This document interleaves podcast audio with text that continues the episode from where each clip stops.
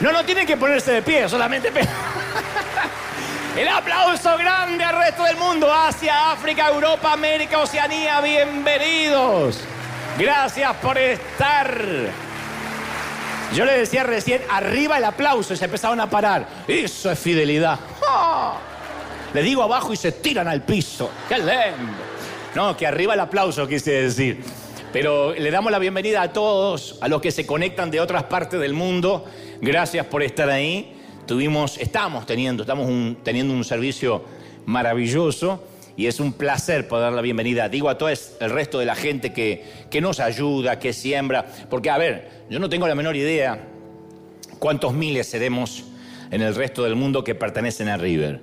Y siempre dicen, yo soy oficialmente de River, durante la pandemia me bendijeron, durante el momento más álgido del planeta, literalmente fue un momento difícil, eh, un momento acervo para el planeta, estuvimos nosotros bendiciendo, no solo enviando enviando recursos, sino enviando palabra, contenido. Y todos ellos dicen, somos parte de River. Así que no sé de dónde son, de, de Japón, China, España, pero hay un montón, hispanos, no hispanos, algunos que nos escuchan en inglés durante la traducción y hoy me tomo estos minutitos para darles la cordial bienvenida. Gracias por estar ahí. No se imaginan cómo siembran de, parte, de todas partes del mundo y son fieles. Las ofrendas llegan los lunes, martes, miércoles, jueves, viernes. Gente de todo el mundo que se sigan adelante. Yo soy parte y lo decíamos recién. Eso es ser parte de la familia, estar comprometidos con la visión. Otros nada más nos miran, no ponen un peso, nos miran gratis, pero igual los amamos. y por el, mismo nada que nos dan, les vamos a bendecir igual. Pero fuera de toda broma, a todos aquí desde River, gracias por ser parte de la familia. Los amamos, queridos, los amamos. ¿Cómo los ama el Señor? Muy bien, estamos listos, diga conmigo, estoy listo. Muy bien, hace un par de años atrás, creo que tres años atrás, estamos haciendo la gira íntimo eh, por Estados Unidos y también habíamos empezado a salir algunos de otros países. No sé si era íntimo o auténtico, no, no estoy seguro de eso, pero en alguna de las dos giras. Yo regresaba de la Ciudad de México después de haber dado una conferencia el viernes por la noche. Era sábado y si me conoces bien sabes que no me suelo nunca ausentar un domingo en River. Así que regresar a Los Ángeles era una necesidad. Siempre que planificamos las giras, lo hacemos de ese modo, que yo pueda estar sí o sí el domingo acá, tengamos que hacer lo que tengamos que hacer, de modo que la iglesia, la congregación pueda sentir de que la iglesia es prioridad, ¿no? Que uno puede tomar viajes, ir al resto del mundo, trabajar, todo durante la semana. El domingo me gusta estar acá. No digo que los que no lo hagan estén peor que yo, pero esto es un modo, una filosofía de trabajo que tenemos hace años. Así que no podía faltar y mientras que ese sábado, después del mediodía, subí al avión, asumí que regresaría rápido. El avión despegó a tiempo y estaba camino a mi destino a solo 4 horas 15 minutos de casa, que es aproximadamente lo que se tarda un avión desde México hasta el IEX. Y cuando habían transcurrido dos tercios de vuelo, el piloto encendió el altavoz y nos dejó saber que se estaban produciendo tormentas, así que íbamos a descender en otro aeropuerto llamado Abilín. Ustedes no sé si saben lo que es Abilín, yo no tenía la menor idea que Abilín, se escribe Abilene, existía. Dijo, vamos a aterrizar en Abilín. Para mí me hubiesen dicho eso, Australia, Sydney, para mí era lo mismo, no tenía la menor idea. Abilín es una ciudad rural que está en los condados de Taylor y Jones en el estado de Texas para que aprendan un poco y no sean tan ignorantes en cuanto al país que los cobijó. Yo desde ese día dejé de ser ignorante porque ya sabía que era Bilín, que existía. Pero Bilín no estaba en mis planes. O sea, yo no había pedido, ni deseado, ni anticipado, ni pensado ir ahí. Literalmente el aeropuerto está entre el ganado, uno ve las vacas alrededor. O sea, yo decía, ¿por qué llegamos acá? Obviamente alguien más Además de mí estaba el control de mi viaje. Y ese que estaba el control me dijo que no iba a ir directamente a donde yo pensé que, que me dirigía. Así que no solo estábamos en Abilín, sino que estábamos atrapados en un avión porque no abrieron ninguna puerta. No nos dejaron bajar. Yo decía, aunque sea, vamos a ver las vacas. Ni siquiera eso. Estábamos detenidos sobre la pista rodeados de ganado, en una zona rural, una zona que estuve leyendo tiene unos 115 mil habitantes, chiquitito. Entonces el piloto decía que iban a ser necesarios unos 15 minutos de parada técnica en tanto se resolviera el tema de la tormenta.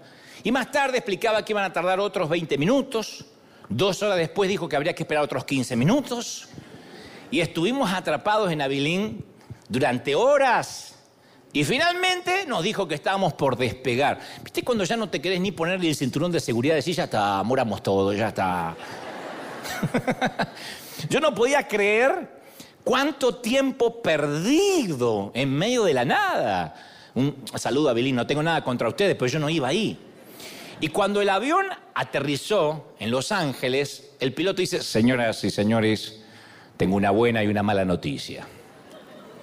La buena noticia es que ya hemos aterrizado en el IEX. La mala noticia es que no hay puertas disponibles. Van a ser necesarios 45 minutos a una hora para que nos den y nos asignen una puerta.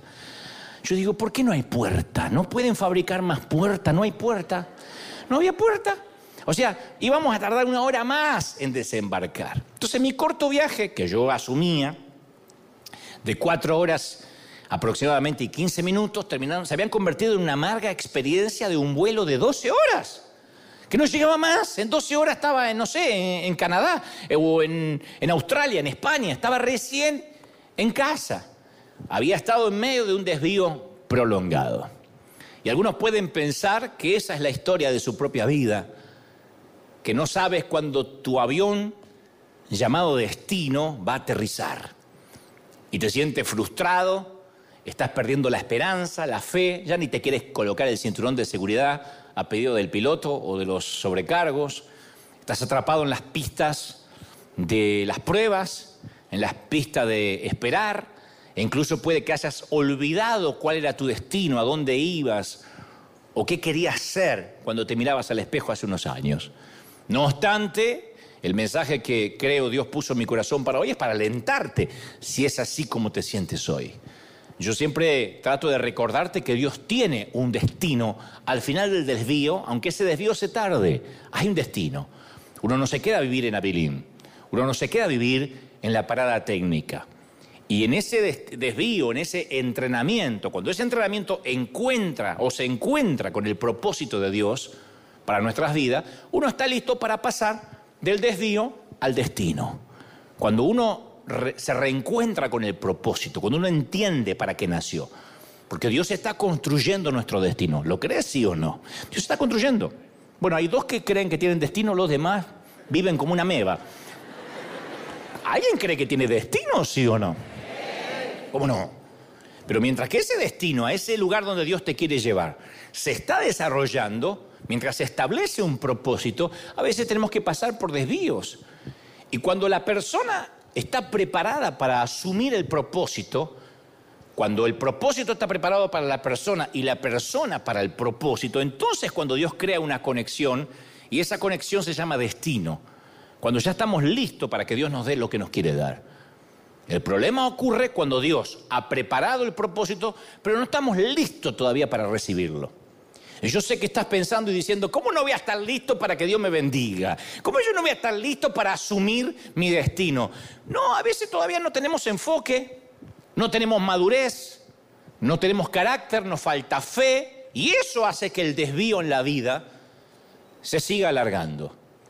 Tú le puedes dar a tu hijo, tienes todo el deseo y capaz que tienes la capacidad de comprarle un automóvil a tu hijo. Pero si tu hijo tiene ocho años o nueve años, le estás dando un arma. Se va a matar. Y tú dices, yo puedo. ¿Puedes dárselo? Sí que puedo.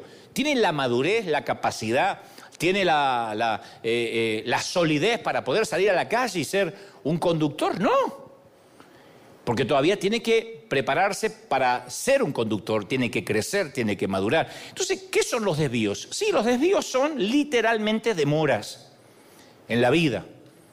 Son caminos que nos hacen seguir un curso diferente al que teníamos planificado y nos alejan de la ruta original que soñamos. Por favor, no debe haber acá nadie que diga, yo nunca tuve un desvío en mi vida, lo que yo planifiqué tal cual cuando era niño es lo que me pasó de adulto. No, Nadie se casa para divorciarse, nadie tiene hijos después para abandonarlos, Nadie nace en un país para después migrar al otro. Pero de pronto son desvíos. No sé a ti, pero a mí me gusta llegar a donde voy sin desvíos. A mí me, me exaspera cuando el avión dice, cuando el piloto dice que el avión va a aterrizar en otra parte. Me exaspera porque los, los, los desvíos, ya sean automóvil, donde sea, son inconvenientes, son inesperados y causan un impacto directo en nuestras emociones, porque uno tiene el tiempo, voy a llegar a tal hora, y voy a llegar a, voy a hacer tal cosa, voy a comer, y a veces estás parado en medio de la nada y dices, no es lo que yo había planificado. Ahora, ¿son necesarios los desvíos? ¿Y cómo no? Son necesarios, porque si se va a realizar alguna mejora en los caminos, nos tienen que desviar, con los carteles naranjas, con la policía, con los trabajadores, con sus chalecos o porque van a limpiar los restos de un accidente o evitarnos un peligro. No nos gusta, nos retrasan. Estamos en el freeway, en la ruta, y de repente vemos que se detiene todo. ¿Por qué? Si hasta ahora no hay tránsito y nos muestra el GPS o el GPS que hay un choque más adelante. Y tú dices, ay, puede ser, pero un choque, es un imprevisto. Y esos desvíos están diseñados para nuestro propio bien, porque puede que se haga un choque en cadena, etcétera.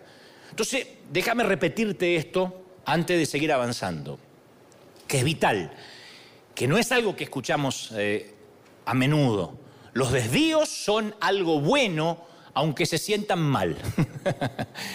Los desvíos son algo bueno. ¿Hubiese preferido yo no desviarme en ese vuelo de regreso de la Ciudad de México a Eliex? Sí.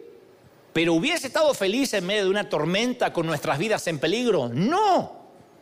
Entonces uno se queja porque dice, eh, me desvíe, pero había una tormenta, algo trataban de evitar desde la torre de control. Entonces los desvíos nos provocan seguridad, en el caso literal, etimológicamente de un desvío, oportunidades para mejorar los caminos, las rutas, una forma diferente de llegar hacia donde vamos. Ahora bien, ¿qué podemos hacer? cuando decimos desvío, en un camino, no hablemos de aeropuertos, hablemos de un camino, en la ruta.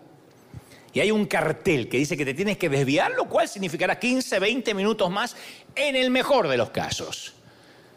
¿Qué pasaría si nos sentamos frente a la señal de desvío y nos negamos tercamente a tomar la ruta alterna y no vamos a llegar a ninguna parte? Decimos, yo no me muevo, yo quiero mi camino. ¿Qué vas a hacer? ¿Te vas a quedar al lado de un cartel que dice desvío? Durante días, durante semanas, meses o años. Me consta que hay gente terca, que justo acá no están, vienen al otro servicio, que ante un desvío en la vida son tercos y dicen, no, yo voy a hacer las cosas como quiero. Yo esto no es lo que soñé para mí, yo quería ir por allá. Y se sientan al lado del cartel que dice desvío, disculpe las molestias. Y no llegan nunca al propósito porque no aceptan el desvío. Entonces tenemos que convenir que todos nosotros cuando entregamos nuestra vida al Señor, si es que se la entregaste, no fuimos llevados al cielo inmediatamente, justo después de convertirnos, Dios no te arrebató en un carro de fuego, a propósito, porque tenemos un destino aquí en la tierra, algo que cumplir. ¿Sabían eso, sí o no? Algunos me vienen con carita como diciendo, como la ardillita de, de la era de hielo, algunos me vienen diciendo, ¿qué propósito? No estamos acá para simplemente pagar la tarjeta de crédito. Tenemos un propósito. Si no, entregamos nuestro corazón al Señor y nos moriríamos para irnos con Él. Dios dice, no, te vas a quedar. Para extender mi reino, para trabajar. Y a medida que cumplimos nuestro destino, a medida que cumplimos nuestro propósito, recibimos la paz que viene con ese propósito. Pero a veces Dios lleva a alguien a, su destino sin que pase por la ruta directa.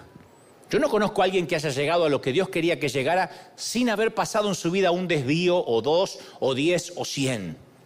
No debe haber alguna persona aquí que diga, yo escribí mi vida cuando tenía diez años y hasta ahora se cumplió todo. No. Tal vez el marido que tiene no es el que soñaste. Porque es mejor, porque lo supera. Soñaste con un gordo vago que chupa cerveza y Dios te dio un príncipe azul besaste el sapo y ocurrió el milagro.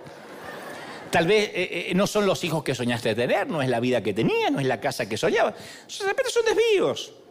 Pero a todos nos gusta, o a la mayoría nos gusta planificar. Preparamos nuestros itinerarios cuando viajamos. Decimos, ¿a qué hora llego? ¿A qué hora arriba? ¿Qué voy a hacer? ¿Me tomo un Uber? ¿Me tomo un taxi? ¿Voy caminando? ¿Qué sé yo?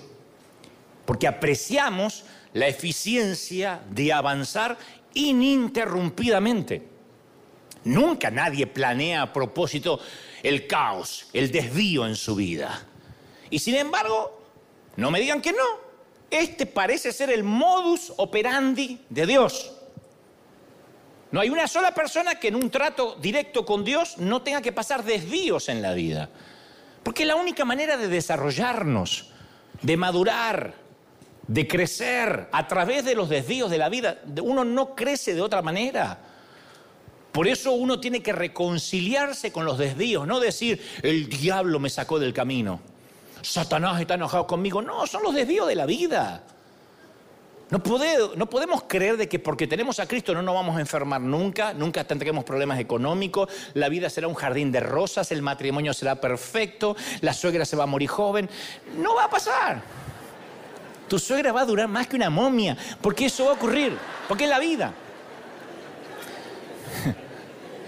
Cuando íbamos a la escuela, teníamos que rendir un examen académico. Siempre rendíamos exámenes, en mi tiempo examen de matemática, de lenguaje, de castellano, ciencias, eh, etcétera, etcétera, ¿no? De física. Entonces, estas pruebas, para qué estaban? Bueno, en, en primera instancia, le permitían al maestro saber dónde estábamos parados los educandos, los alumnos, con respecto a lo que necesitábamos aprender.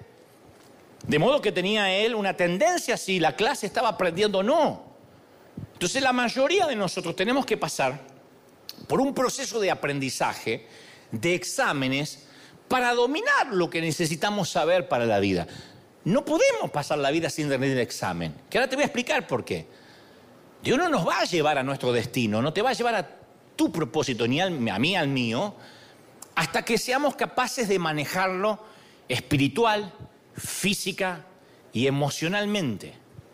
Dios no te va a dar una bendición que no puedas manejar. No todos, aunque te parezca irrisible, no todos podrían gestionar, saber qué hacer con una red repleta de peces. No todos. No todos saben qué hacer con la bendición. Han visto casos seguramente de celebridades que de la noche a la mañana por ser boxeadores, por ser jugadores de fútbol, cobraron una fortuna con un contrato millonario. Hay de los que saben invertir, tienen asesores, hay otros que se dilapidan la fortuna y mueren en la pobreza absoluta y manejaron millones. No tenían cabeza, no estaban preparados para la fama, para la fortuna, para los amigos del campeón y liquidaron todo. Pasa con la mayoría por estadística de los ganadores de lotería.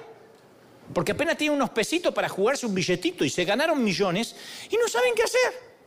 Lo primero que quieren comprarse es una casa, irse de vacaciones y después no pueden sostenerlo porque no tienen mentalidad empresarial. No estaban preparados para tamaña bendición. Eran pobres hasta ayer y hoy son millonarios. Ustedes dicen, cualquiera se acostumbra a ser millonario. No. Se necesita una preparación para poder manejar, gestionar. De otro modo, vuelves a ser pobre otra vez. O eres en su defecto tan pobre que lo único que tienes es dinero en el banco. Entonces, esa es la razón por la que Dios se enfoca en nuestro desarrollo mientras nos lleva a nuestro destino.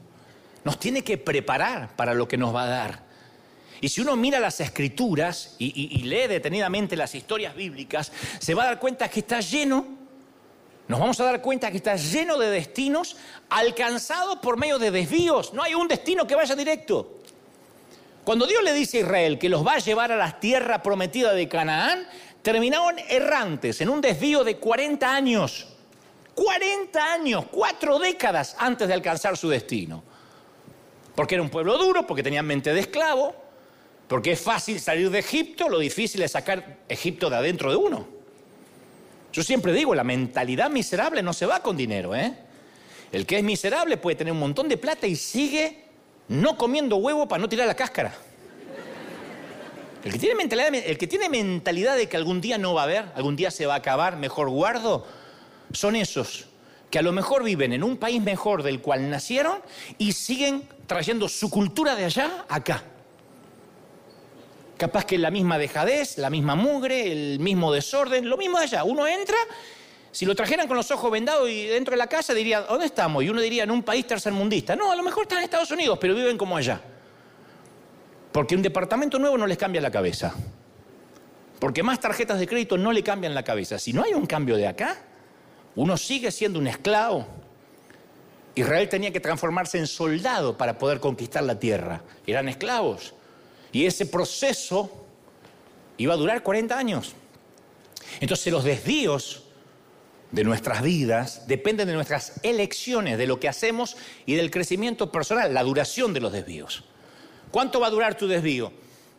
Y Dios puede tener planeado un desvío corto, pero a veces debido a nuestra terquedad, nuestra tosudez, Él lo extiende porque todavía no aprendimos. He visto a muchas congregaciones fracasar porque los pastores que estaban al timón no pudieron manejar el poder. Cuando hablo del poder, hablo de que le digan pastor, señor, le abran la puerta, corran con el cafecito, le lleven el maletín. Y se sintieron en un momento los dueños del universo, en un microclima así chiquito. Señores feudales que no se les puede decir nada porque ellos sienten que manejan su universo. ¿Por qué? Porque llegaron a esa posición sin tener la madurez para sostenerlo. Israel le fue necesario 40 años en el desierto para que se desarrollara. Moisés lo mismo. Moisés pasó 40 años en el patio trasero del desierto para que desarrollara una nueva mentalidad, una fe, habilidades para llevar a cabo el plan. No estaba listo. Abraham estuvo en un desvío por 25 años, 25 años. Un día Dios interrumpe la vida del patriarca Abraham y le dice estas asombrosas palabras en Génesis 12.3. Eh, le dice, vete de tu tierra y de tu parentela. Qué lindo cuando Dios te dice, deja a los parientes, qué lindo. Y vete de la casa de tu padre a la tierra que te voy a mostrar más adelante. Deben saber que si hay algo que exaspera a nuestros hijos, que los lleva a la cima de la frustración, es escuchar de sus padres las temibles palabras, ahí vamos viendo, vamos a ver qué pasa. Vamos a ir a Disney y vamos viendo, vamos a ver qué pasa. Y en las vacaciones vamos a ir a tal y vamos viendo, vamos a ver qué pasa. Ahí los niños se exasperan porque quieren datos, quieren seguridad, quieren algo firmado con sangre de parte de su padre. Y los padres son como los políticos, nunca se comprometen con nada por las dudas. Mi mamá debió haber sido senadora porque mi mamá era así. No sé. Pero vamos mañana al zoológico, qué sé yo, de acá mañana pueden pasar tantas cosas. Si Dios quiere, Dios mediana. Ahí le agarraba la espiritualidad a la vieja, porque no se quería comprometer. Y después de adultos tampoco nos gusta la ambigüedad. Queremos saber qué va a pasar, cuándo va a pasar y qué tenemos que hacer para que pase. Entonces, ¿pueden imaginarse esta conversación? Dios le dice a Abraham, vete. Abraham dice, ¿a dónde? Si puedo preguntar. A la tierra que te mostraré. Eh, ¿Y dónde quedaría? Sal de tu tierra y vamos viendo qué pasa. A ver, ¿cómo, ¿cómo vamos viendo? ¿Cómo a ver qué pasa? A ver qué pasa. En mi vida. En la vida de mi familia. Cuando diga la gorda se muere. Eh, en mi vida. ¿Alguna vez sentiste que no sabías dónde estabas yendo en la vida, que estás viendo a ver qué trae la marea, qué trae el día siguiente, pero no tienes un rumbo fijo. Tal vez oraste, Señor, ¿cuándo mi matrimonio va a ser más fácil? Y no hay respuesta, no sabes para dónde va, si está mejorando, si está empeorando, si se mantiene igual. Señor, ¿cuándo me voy a ir a la noche a dormir sin preocuparme por el dinero? ¿Cuándo va a ser la noche en que diga, ah, por lo menos no tengo deudas? Señor, ¿cuándo tendremos un bebé? ¿Cuándo conoceré a alguien que me ame y con el cual o con la cual pueda compartir mi vida? Señor, voy a, voy a, voy a, a dejar de tener una salud frágil alguna vez, voy a recuperar mi salud. Y todo lo que recibiste de esas oraciones, que son continuas, crónicas, fue, vamos viendo, a ver qué pasa. Hacete un análisis más. ¿Mm? Sigue luchando por el matrimonio, sigue bregando en el trabajo, vamos viendo qué pasa. Señor, ¿cuándo voy a, a tener mis papeles? Yo quiero vivir legal, no preocupado, visitar mi familia, cruzar las fronteras. Vamos a ver qué pasa, dice Dios. Y a pesar de los ambiguas que pueden ser las respuestas, uno tiene que obedecer. Abraham obedeció. Ahora bien, Abraham hizo lo que Dios le dijo. Dios le dijo, vete de tu tierra y tu parentela. Tenía todas las dudas del mundo el tipo. Pero él obedeció. Dijo, vamos, vamos, nos tenemos que ir porque Dios dijo que nos tenemos que mover. ¿A dónde? No sé. Pero ya Dios dijo dónde no tenemos que estar. Ya es un avance. Cuando sabes dónde no tienes que estar, ya tienes el 50% del camino recorrido. Ahora hay que saber a dónde te vas a ir. Hay momentos que uno sabe, esto ya no lo quiero tener. Esta relación ya no la quiero tener. En este país ya no quiero vivir. Esta no es más la vida que quiero tener. ¿Y qué vida quieres tener? ¿Qué sé yo? ¿Y a dónde quieres estar? No sé. ¿Y con quién quieres casarte? Ni idea. Pero esto no lo quiero. Y cuando uno sabe lo que no quiere, empieza a obedecer. Entonces Abraham obedece y dice, bueno, me voy a mover. Y presumo, si conozco un poco la mentalidad humana, porque lo soy, él habrá pensado, voy a tener la recompensa ahora. Porque es así como funciona. Después de todo, Dios había hecho una promesa. Abraham debió haber asumido que una vez que hiciera lo que Dios le dijo, vete de tu tierra, sus sueños comenzarían a hacerse realidad de manera inmediata. Sara comenzaría a tener hijos, de modo que la familia de Abraham iba a crecer hasta convertirse en una gran nación, porque así pensamos que funciona. Dios llama, nosotros escuchamos, obedecemos, Dios bendice. Así nos dijeron siempre. Obedece que Dios te va a bendecir. Obedece y las bendiciones comienzan a bajar del cielo.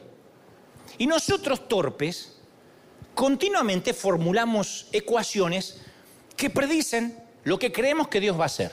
Bueno, si yo hago tal cosa, entonces Dios tiene que hacer esto otro. Y a veces damos un paso de fe y vemos resultados inmediatos. Me consta. A veces nos mojamos los pies en el mar rojo y el mar rojo se abre. Pero la mayoría, me atrevo a decir 98,9%, Dios no obra así. Me atrevo a decir que casi nunca es inmediato. ¿Y por qué? Porque a Dios le preocupa más en quién nos estamos convirtiendo que hacia dónde vamos. Si estamos creciendo o no. Los desvíos son parte del plan de Dios. Esto no es el diablo. Que estés en un desvío ahora en tu pareja, en tu situación financiera, en el ministerio, no es el diablo deteniendo. Dios tiene un propósito para el cual vivamos y no obstante, eso no va a ocurrir mañana. No llegaremos hasta allí yendo por línea recta.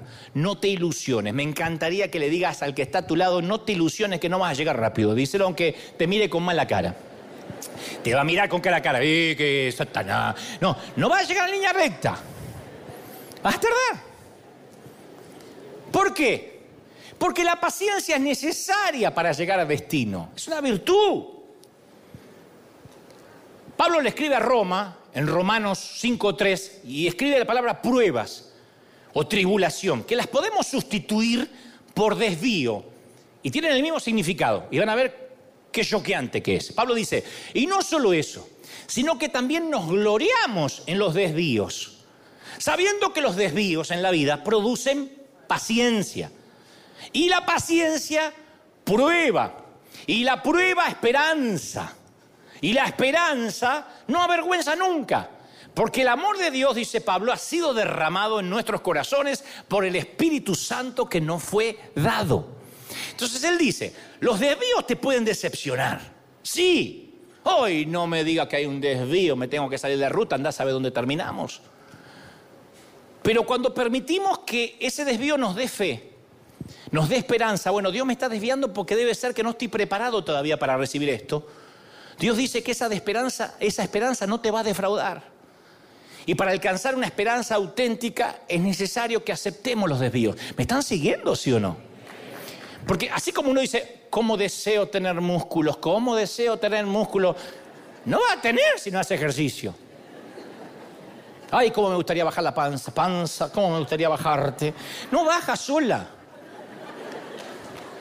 Así la esperanza y la fe no viene por el deseo, quiero tener fe, quiero tener fe, viene por medio de desvíos. Las pruebas nos hacen fuertes. Mostrame a alguien con una fe inquebrantable, alguien que ni la lluvia ni el calor lo detienen de congregarse, que ama al Señor, y yo te voy a mostrar a una persona que tuvo su buena porción de desvíos en la vida. Como digo siempre, mostrame a una mujer que luchó con cáncer, cáncer en los senos, cáncer en la matriz, lo que sea, y yo te voy a mostrar a una mujer que no se hace problemas por babosadas. ¡Ay, me rompió en un plato la vajilla! ¡Ah! Si salió del cáncer le importa un cuerno el plato. ¿Y qué la hace fuerte a esa mujer? Que es una piloto de tormenta. Es una piloto de tormenta que pasó cosas peores. Eso sube el umbral de frustración. O sea, tiene que pasar demasiado cosas muy fuertes para que le bajen los brazos. Pero en cambio el otro, el que ve una mosca al revés, ¡ay, me deprimí! Pues sí, señor, llévatelo, está gastando oxígeno. No al lugar. Entonces la, la esperanza auténtica es una cualidad aprendida. No estoy hablando de tener una actitud optimista porque sí, me refiero a ese nivel de esperanza que te mantiene firme. A pesar de las pandemias, de las enfermedades, de las muertes, tú dices, yo sé en quién he creído y nada va a mover mis bases. Alguien tiene que decir amén. Pero escucha, Dios se preocupa más por el desarrollo del soñador que por el sueño. Él se preocupa más por nuestro crecimiento personal que por nuestro destino final, siempre. Porque si no estamos madurando, vamos a arruinar el sueño, vamos a arruinar el, destino cuando lleguemos ahí. Dios no le va a entregar un automóvil a un inmaduro, a un niño. Dios quiere asegurarse que nuestros hombros tienen la fortaleza para soportar el peso de ese sueño, de ese propósito. Tú dices, yo quiero ser empresario. ¿Tienes lo que hace falta para ser empresario? Yo quiero ser un líder. ¿Tienes los hombros para ser un líder? ¿Tomar decisiones difíciles, ser odiado y amado a la vez? Yo quiero ser ciudadano. ¿Tiene los hombros? Parece una bobería. Los hombros para cumplir a rajatabla la ley y hacer las cosas bien. Uno dice, sí, no sabemos si podemos. Dios sí lo sabe. Él no quiere que colapsemos bajo un montón de propósito. Entonces los desvíos están diseñados para fortalecer los músculos de la gratitud, de la fe, del amor, de la abundancia. Él no quiere darte una fortuna y perder tu corazón. Él quiere que seas agradecido. Y si tu corazón se va ejercitando y tus músculos se van ejercitando, estás listo para la bendición. Alguien tiene que decir amén. Mira, Segunda Crónicas 32, eh, 31 eh, nos explica la razón por la cual Dios envía una prueba un desvío. Y Él dice que es para revelar lo que hay en nuestros corazones. Dice más en lo referente a los mensajeros de los príncipes de Babilonia que enviaron a Él para saber del prodigio que había, prodigio que había acontecido en el país. Dios lo permitió para probarlos para conocer lo que había en su corazón. ¿Saben qué hacen las pruebas? Los desvíos. Llaman al estrado, a la fe, a nuestra fe, para dar evidencia de nuestra condición espiritual. Una prueba te muestra de qué estás hecho. A mí no me digan, este es un buen cristiano, mirá cómo adora. Mostrámelo cómo estoicamente se comporta en la sala de cuidados intensivos orando por un ser querido.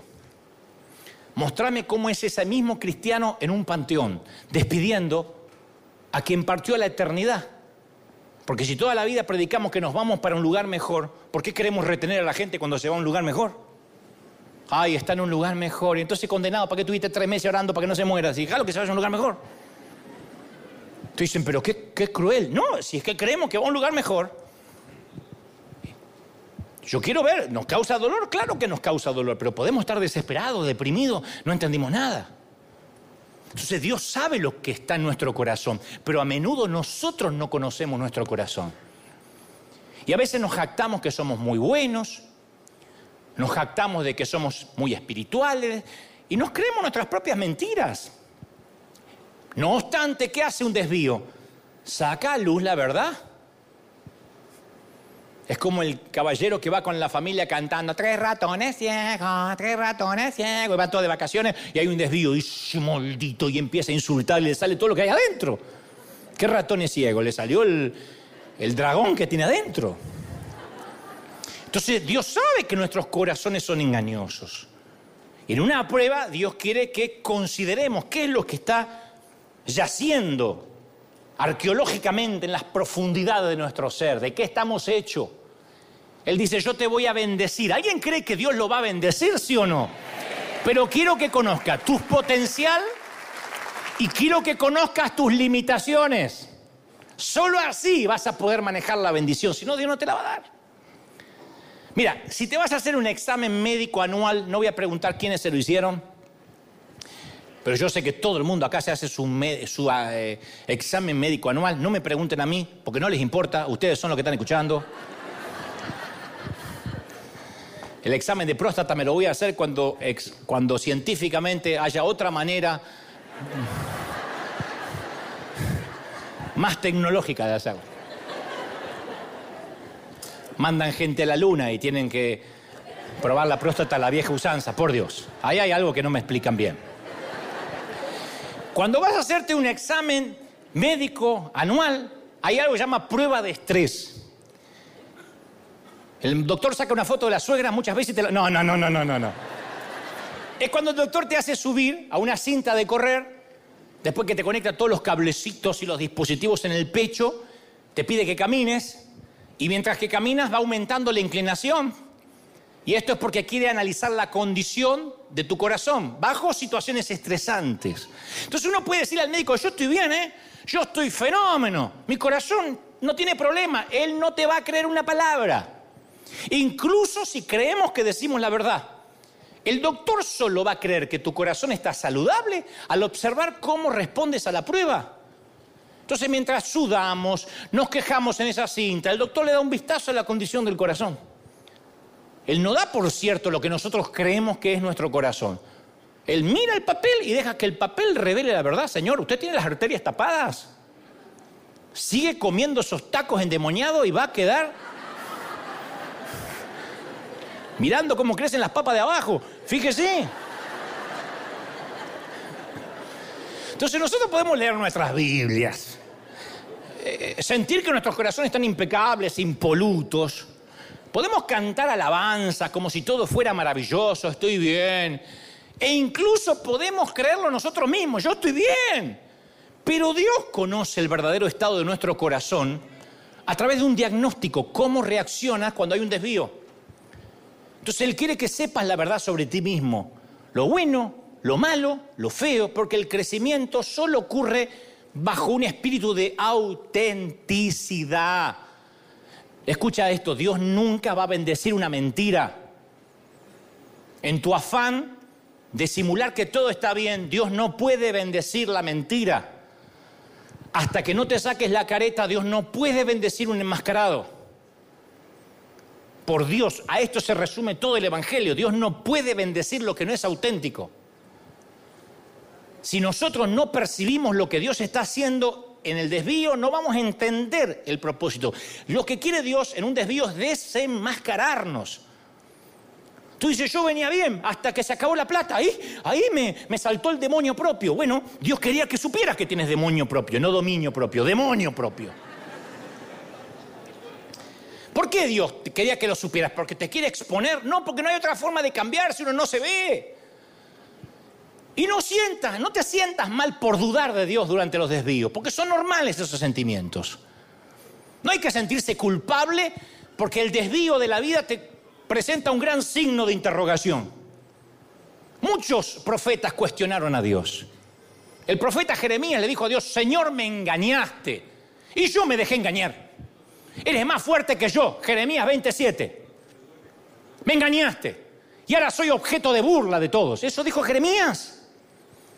Hasta el propio Cristo dijo, me abandonaste, paguen la cruz. Así que yo voy a pedirte que levantes la mano. ¿Cuántos de ustedes se han sentido a veces decepcionados por Dios? Si tienes el valor, quitarte la careta y decir, yo me he sentido decepcionado por Dios un par de veces. Esta no es para levantar la mano mucho, pero levanta, No es que Dios dice, ah, ahora me enteré. Mm, ya sabía Dios. Yo me estoy enterando, mira vos. Y vas a experimentar altibajos, porque las emociones se mueven ante las pruebas de la vida. Por eso tenemos que pedirle a Dios, ábreme los ojos para ver espiritualmente lo que yo no veo. ¿Por qué no me sale el divorcio? ¿Por qué mi suegra todavía estaba, tenía COVID, complicada con Omicron. Apareció con flores en mi casa. Yo quería mandarle flores. No, ella vino con flores. ¿Por qué no me salen los papeles? ¿Por qué no me termino de sanar? Entonces tienes que decir, Dios, ¿qué, qué, me está, ¿qué estás tratando de mejorar en mí? ¿Por qué no salgo del desvío? Porque como una plancha caliente sobre una camisa arrugada, el calor y el vapor van a producir algo bueno. Dios nos mete en el calor para producir algo bueno. Yo leí acerca de la tortuga boba o la caguana. Así se llama. Caguama o tortuga boba. Nadie se siente identificado todavía. Una tortuga boba o caguama es una tortuga enorme, de esas monumentales, descomunales que podemos ver en un zoológico, por ejemplo, en un acuario. Cuando la tortuga caguama o tortuga boba se dispone a desovar, se dispone a dar a luz, suele trepar a las dunas de arena y ahí desova. Pero luego suelen desorientarse y no saben cómo regresar al agua, de allí la tortuga boba. Al ver esto, si yo le pondrían la tortuga inteligente. Al ver esto, los guardacostas tienen que estar atentos y para mover semejante armatoste, semejante tortuga, colocan grilletes, le colocan grilletes a la caguama, porque es demasiado grande para levantarla. Atan sus patas, la voltean, queda con las patas para arriba, o sea, el caparazón obviamente para abajo, le unen una cadena a los grilletes y comienzan a arrastrarla a la tipa boca arriba con un cuatriciclo de vuelta al agua. Y la vida de esta tortuga es sacudida, maltratada, sin duda le va a contar a las otras tortugas bobas la próxima vez que tomen el té, ay, no sabes cómo me trató la vida, yo no sé. Y de pronto estaba dada vuelta, no sé cómo pasó, con las patas para arriba. Pero con el fin de salvar su vida y preservar su destino, es la única opción viable. Si los guardiacostas le gritaran a la tortuga, regresa al mar, regresa al mar, no va a entender. No es posible llevarla hasta el agua con movimientos de manos, señas. Así que los tipos tenían que hacer lo que tenían que hacer para llevarla donde necesitaba ir. Entonces, ¿el Espíritu Santo nos habla como un gentil caballero? Sí. ¿Puede guiarnos con un susurro? Sí. La mayoría somos tortugas bobas. La mayoría... ¿eh?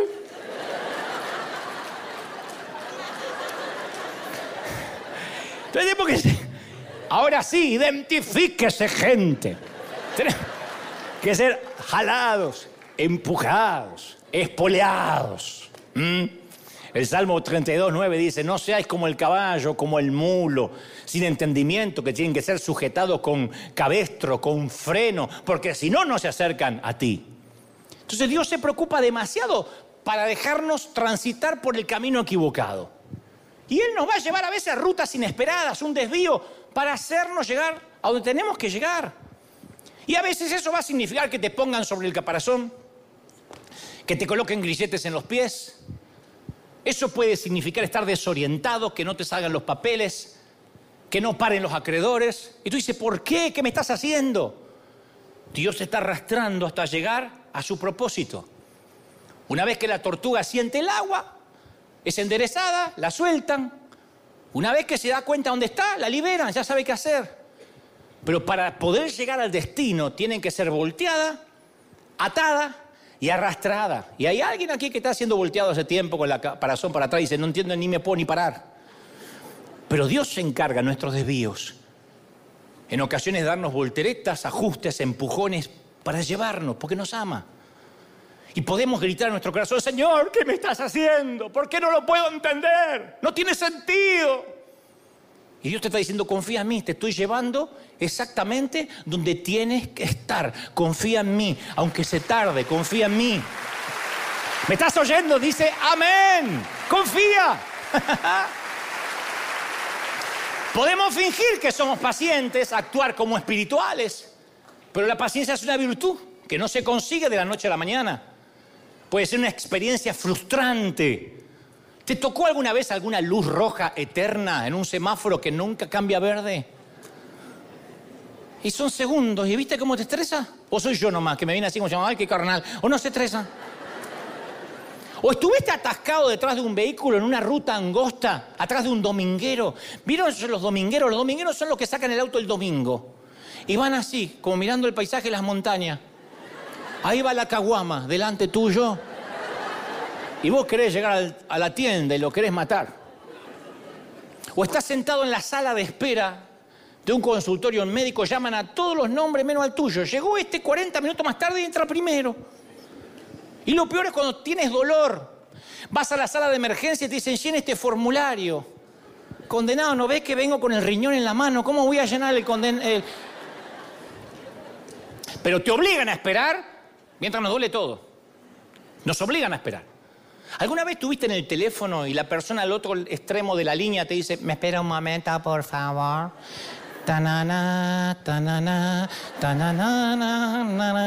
Eso no es música, eso es tortura china.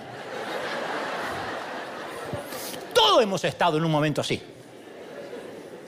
En los tiempos donde literalmente todo se mueve como un glaciar de Alaska.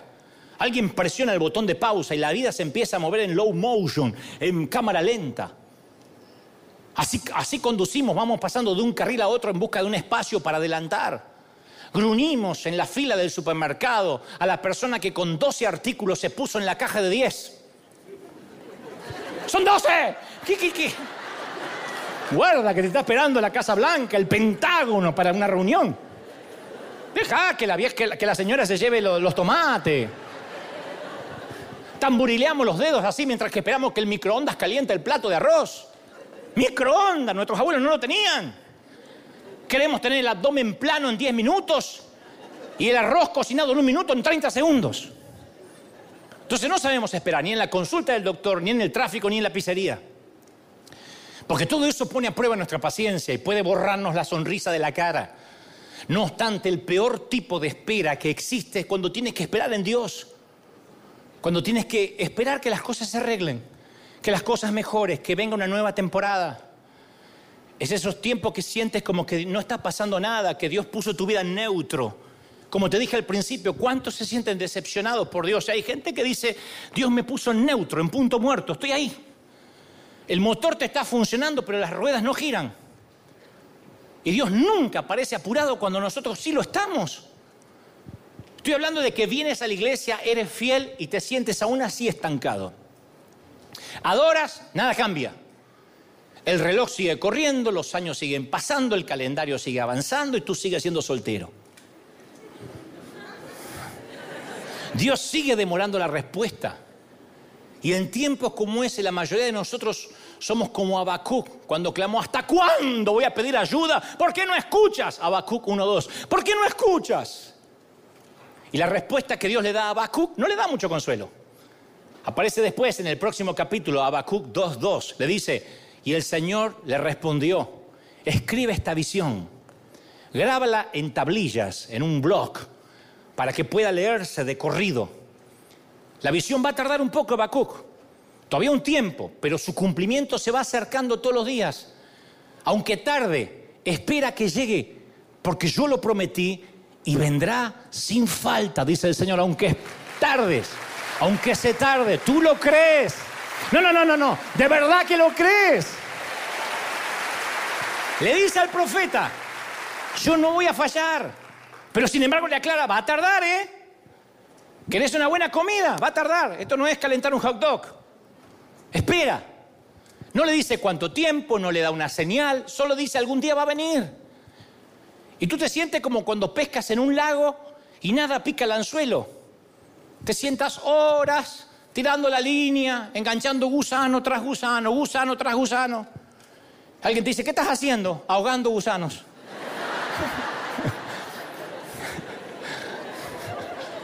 Porque no estás pescando. Estás ahogando gusanos cruelmente. Estoy suicidando gusanos. Y sientes que tus sueños se están ahogando, que tus deseos se están ahogando, que tus pensamientos de una familia feliz se están ahogando. Y en esos momentos sientes de abandonarlo todo, dejar la caña de pescar, decir, ya está, ¿para qué? Y el Señor dice, tienes que esperar en mí. El Salmo 135 dice, el Señor, toda mi vida he esperado en ti. y he escuchado tus promesas. Yo te espero con todo el alma como esperan los centinelas de la mañana el nuevo día. El centinela sabe que el nuevo día no llega rápido, principalmente si toman sus turnos a las 9, 10 de la noche. Así dice el salmista que espera. Así debemos esperar, con fe, con obediencia. Lamentaciones 3:25 dice que uno tiene que esperar bien. Bueno es Jehová a los que en él esperan. El alma que le busca, bueno es esperar en silencio la salvación de Jehová. ¿Qué es esperar bien? Usted dice, ¿y cómo espero bien? Porque tengo un ataque de, piojos. ¿Cómo, ¿Cómo espero bien? Significa no buscar fuera de Dios para arreglar el problema por el cual estás esperando. Cuidado. ¿Me están oyendo, sí o no? No seas un Abraham que te busques una Agar, porque no puedes esperar que Sara tenga hijos, hablo metafóricamente. Significa esperar bien, esperar su intervención, su guía, su provisión, su poder, su solución. No improvises tu destino. No tomes el asunto en tus propias manos. Déjalo en las manos de Dios. Salmo 5.7 habla de esto, dice, mira como el labrador espera el precioso fruto de la tierra, aguardando con paciencia hasta que llegue la lluvia temprana y la tardía. Aguarda con paciencia, no quejándote, aguarda aguarda. Una persona que tiene un espíritu quejumbroso, que practica la queja avanza, que lloriquea, que todo el tiempo se enoja contra Dios, no está esperando bien. Quejarse revela un corazón que busca una solución más que la lección aprendida en el viaje a la solución. Lo voy a decir otra vez, no lo tuiteen, pero recuérdenselo.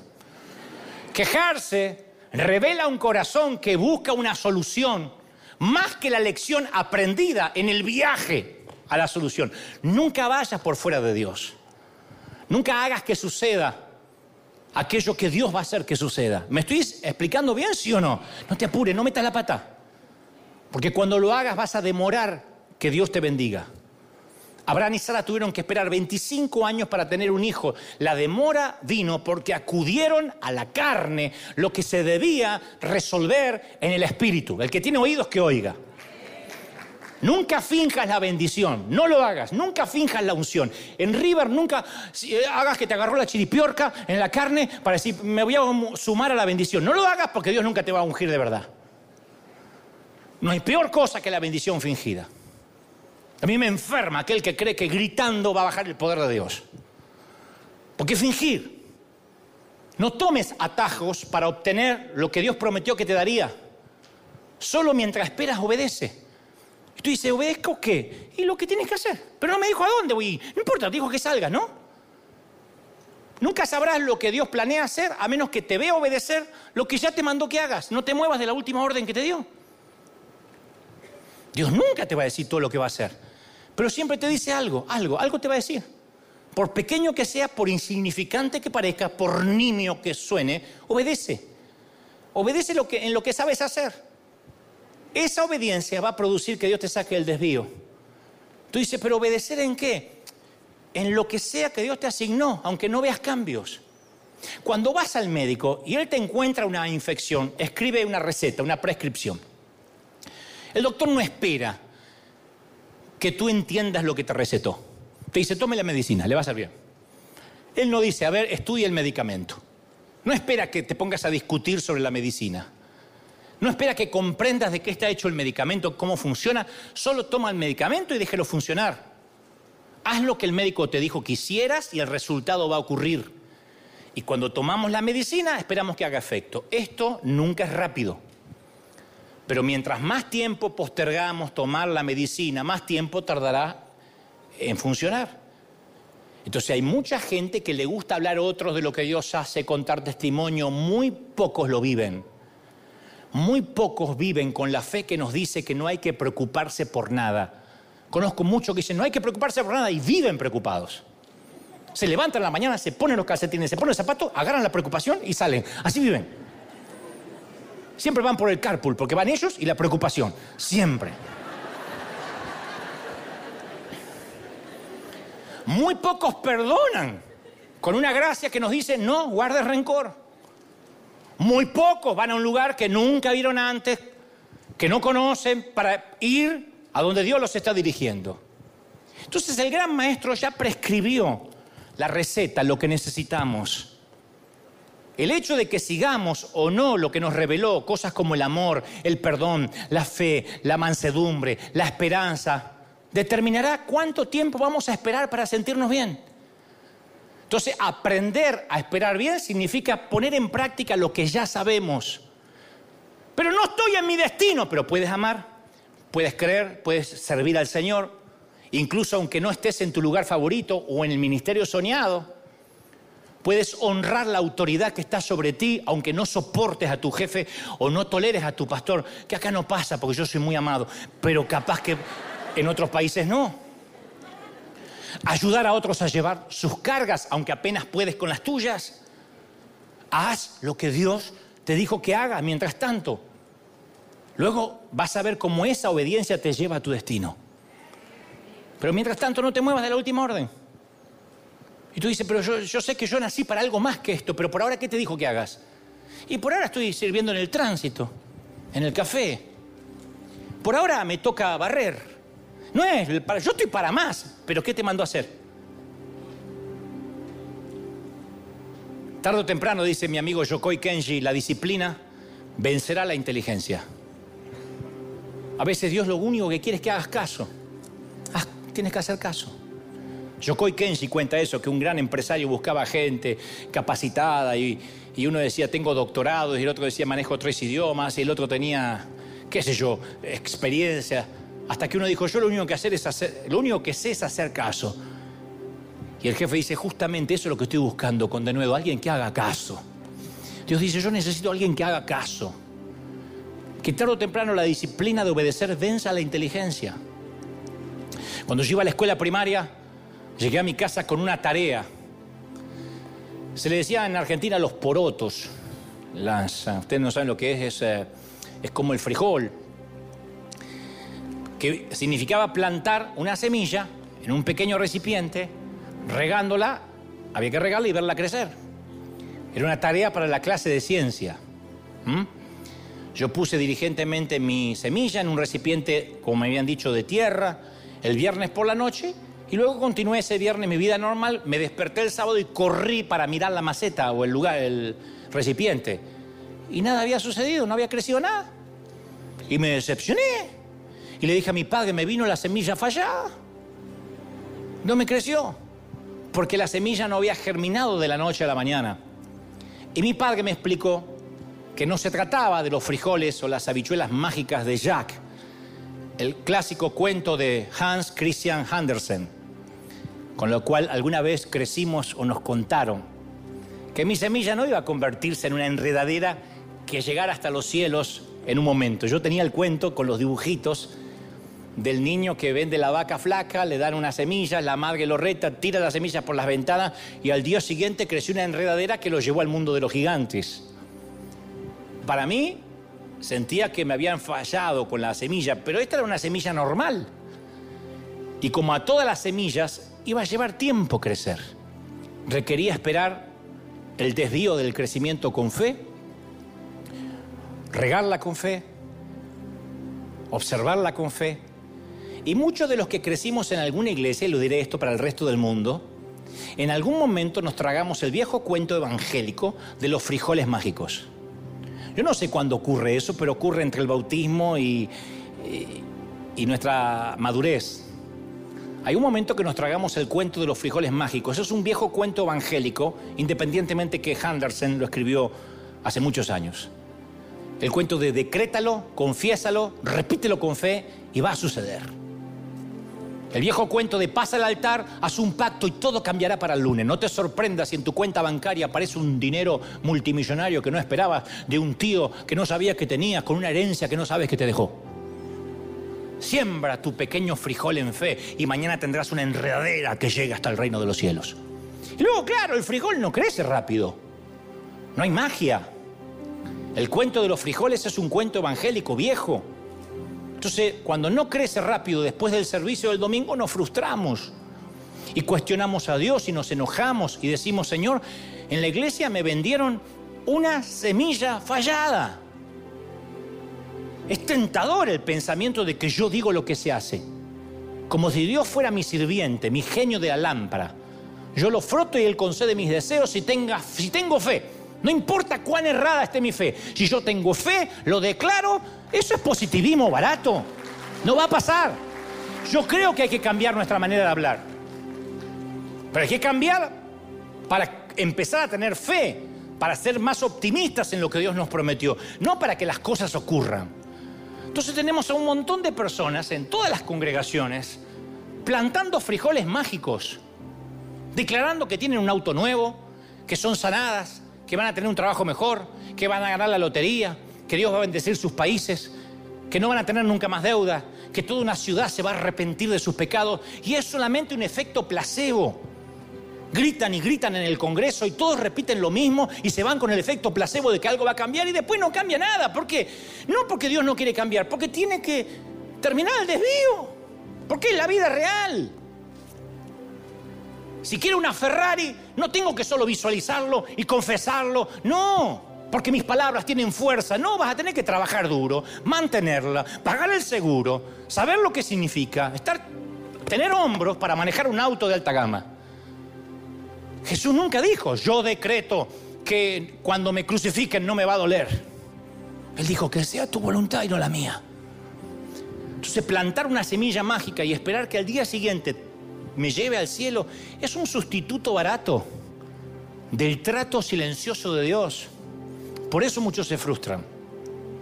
Porque si yo decreté, yo pasé el altar, yo lo dije, me impusieron las manos, me caí al piso y ¿Quién puede, por mucho que se afane, añadir un codo a su estatura? ¿Quién puede decir mañana, mañana, mañana, mañana no tengo problema? Puedo cambiar mi actitud hacia el problema, pero el problema va a seguir ahí. Entonces a veces nos frustramos porque decimos, ya le oré y reprendí. Y viene el próximo análisis y la metástasis sigue ahí. El cáncer no se fue. Y decimos, Dios me falló. No. Firmaste un contrato unilateral que Dios no firmó. Dios se debe reír cuando nosotros decretamos, confesamos y decimos a partir de ahora, no manejamos el universo. Cuando yo era un niño y planté aquella semilla, no sabía que debajo de la tierra algo estaba sucediendo.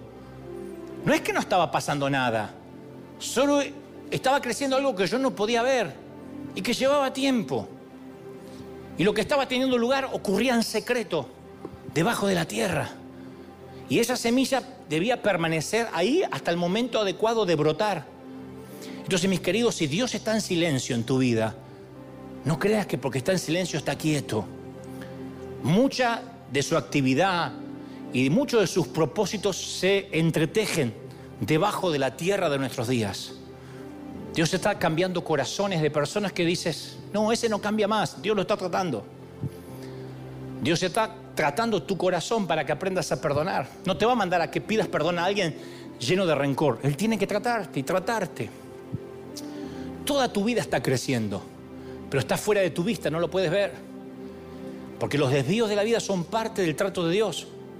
Y las semillas verdaderas, no las mágicas, las que te timan, las que te, las que te mienten, suelen morir. Y se tardan un buen tiempo después de la muerte en madurar, en germinar, en cumplir su destino no se trata de poner 100 dólares en la ofrenda y Dios ahora está obligado a darme mil. Ese viejo cuento evangélico de los frijoles mágicos, del Dios tragamonedas, es un viejo cuento inventado por timadores que solo nos frustran cuando después los resultados no vienen. ¿Saben las veces que yo he tenido que decirle a alguien que se está muriendo, a sus familiares, que Dios no le falló, que todos nos tenemos que morir? No entiendo, no entiendo. ¿Y cuándo Dios te prometió la eternidad para tu marido?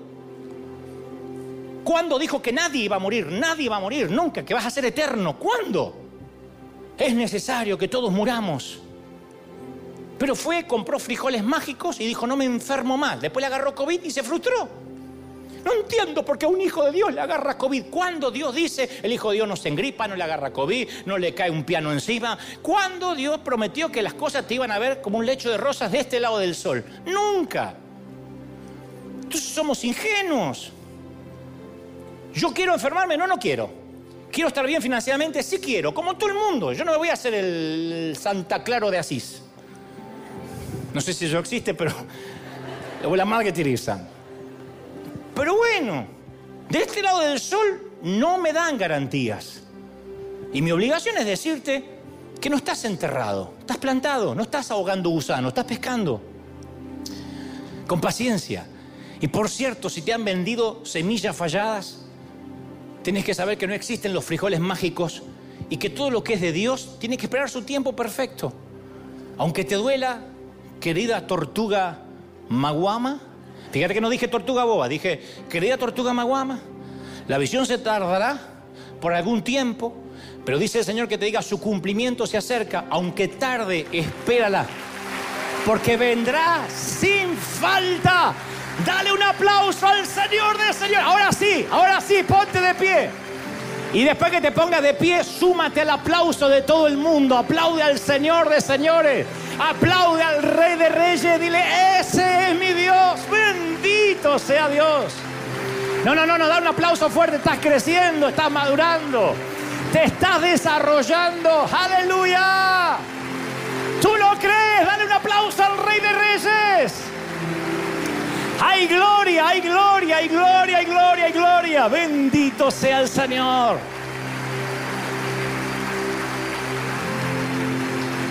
¿Me promete que no te vas a rendir?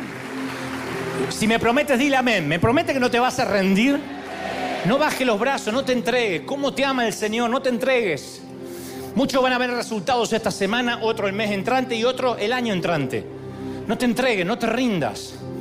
Dios está tratando contigo. Cuanto más se tarde el chef, mejor va a ser la comida. Tienes que creer de que Dios nos tiene que madurar para el preciso momento en que vamos a estar listos para asumirlo. Yo quería servir a Dios en la tele, en los medios de comunicación hace 20, 25 años atrás. No estaba listo, era un pusilánime, una crítica me destruía. Ni redes sociales había, me mandaban un mail. Dante, eres un payaso, perdiste la senda antigua. Y yo ya me quería matar. Ay, mira lo que me dice. Dios dijo así, no te puedo dar nada. A donde yo te llevo va a haber una multitud de haters. Va a haber una multitud de gente atacándote y vas a pararte firme diciendo, Dios me puso donde quiere que yo esté. Crece, madura, desarrollate. ¿Tú lo crees?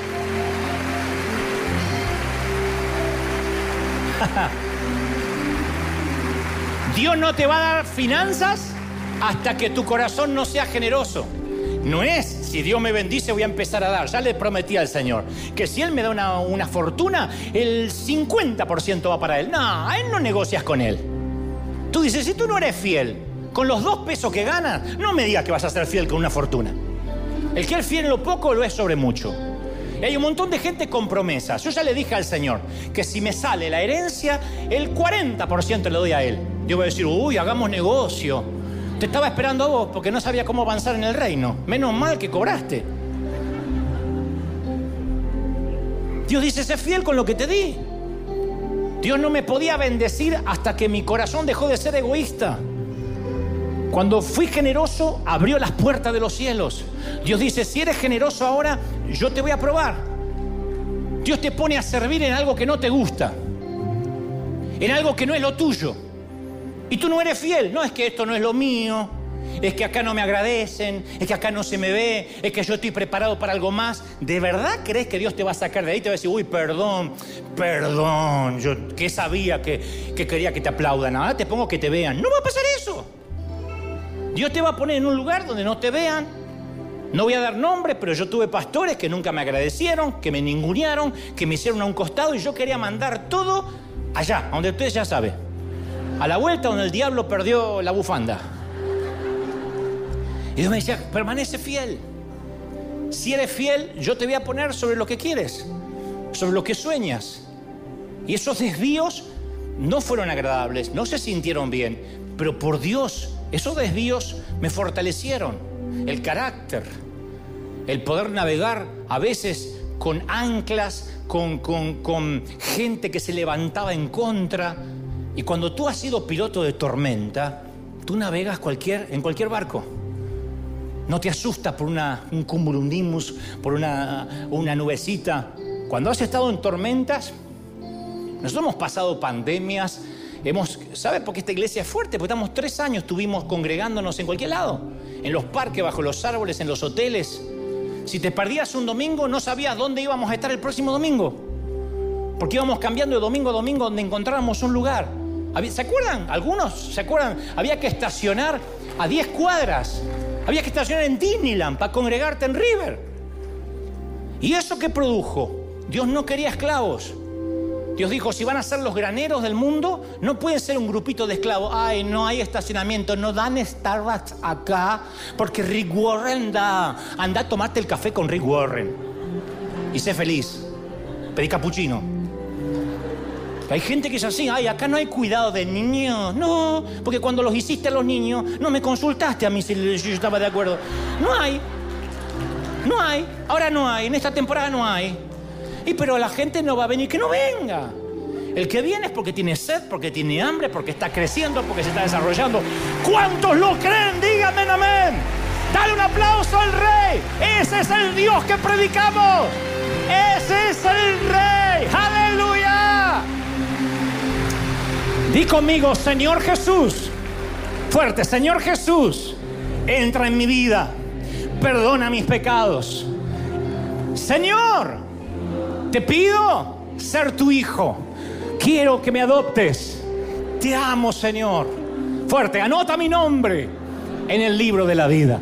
Ahora levanta las manos, quiero orar por todos, católicos, agnósticos, judíos, musulmanes, testigos de Jehová, mormones, bautistas, pentecostales. Estoy orando por gente de los reformados, por los que son eh, más liberales, por todo tipo de denominación, religión. Yo oro ahora porque el Señor te ama y te dice, yo estoy procesándote. Y aquí vienen tiempos donde el proceso parecería que se va a alargar, pero confía en mí. Yo sé lo que estoy haciendo. Yo te llevo al agua, yo te llevo de regreso al hogar, yo te llevo al océano. Dios de una doble dosis de paciencia, levante las manos digan, Señor, estoy recibiendo ahora. Uy, ahí, ahí, ahí, ahí, en el resto del mundo, Asia, África, América, Europa, Oceanía, estoy orando por todos los continentes. Reciban ahora, reciban ahora una dosis de semilla verdadera, de plantío nuevo. Y así como el labrador espera por la semilla que crezca, por la cosecha y por la lluvia temprana y la tardía. Así, iglesia, espera con paciencia que Dios termine la obra. Impresionante. Todos, todos, todos, todos. Reciban, reciban, reciban. Presencia del Altísimo sopla. Del norte, del sur, del este y del oeste sopla. Presencia de Dios derrama ahora sobre River, sobre el resto del mundo. Esta palabra sellada por el Espíritu Santo. Más, más, más, más. Ya nos vamos, pero estamos orando. Estamos clamando. Estamos soltando bendición. Estamos soltando donde está el Espíritu de Dios hay libertad. Donde está el Espíritu de Dios hay libertad. Bendito eres. Más, más, más, más, más, más. Hasta que sobre presencia del Espíritu. Ahí está, ahí está, ahí está. Presencia de Dios sopla. Imprime, implanta, afecta a los que te siguen, a los que te amamos. Señor, el desvío se va a durar un poco más, pero hemos sido fieles. Mira que nos hemos mantenido. Mira que hemos sido agradables en cuanto a nuestra obediencia. Considera los que han obedecido, los que han seguido a pesar de no sentir nada y creer en ti. Lo creemos, lo declaramos. Bendigo a esta cuna de campeones. Bendigo a estos obreros de primera línea. Bendigo a este tu ejército. Bendigo, Dios, arriba a los que nos visitan, a los que están por primera vez. Gracias, ella, esta palabra. Gracias porque nos has bendecido, nos has traído. Gracias porque nos vas a bendecir más. Levanta tu mano y yo bendigo tu entrada y tu salida. Tu acostarte y tu levantarte. Bendigo tus horas de descanso y tus horas de trabajo. Te bendiga Dios en la ciudad y en el campo. Te ponga por encima y nunca por debajo. Te bendiga Dios en la espera. Te bendiga en la cosecha y mientras que esperas por ella. Te bendiga Dios en el desvío y en tu destino final. Te muestre el propósito y junto con el propósito venga la paz de tenerlo. Te bendigo. Digo, Señor, que hay bendición sobre nosotros, lo creemos en fe. En tu nombre decimos amén, amén y amén. ¿Cómo no estar bendecido, gente? Dios te bendiga hasta el domingo que viene, maravillosa gente. Chau, chau, chau, chau, chau. Bendiciones, firme como talón de oso. Chau.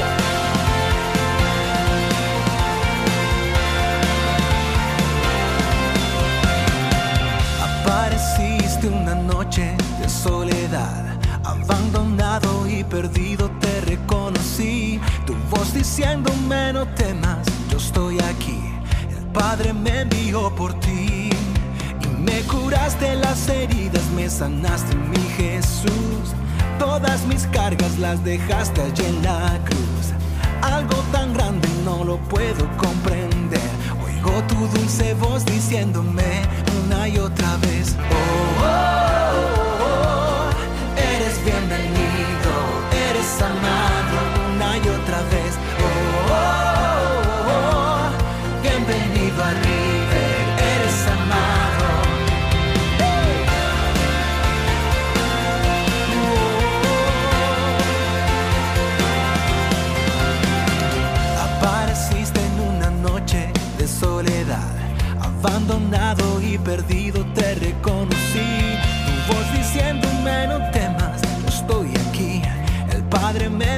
por ti y me curaste las heridas, me sanaste mi Jesús.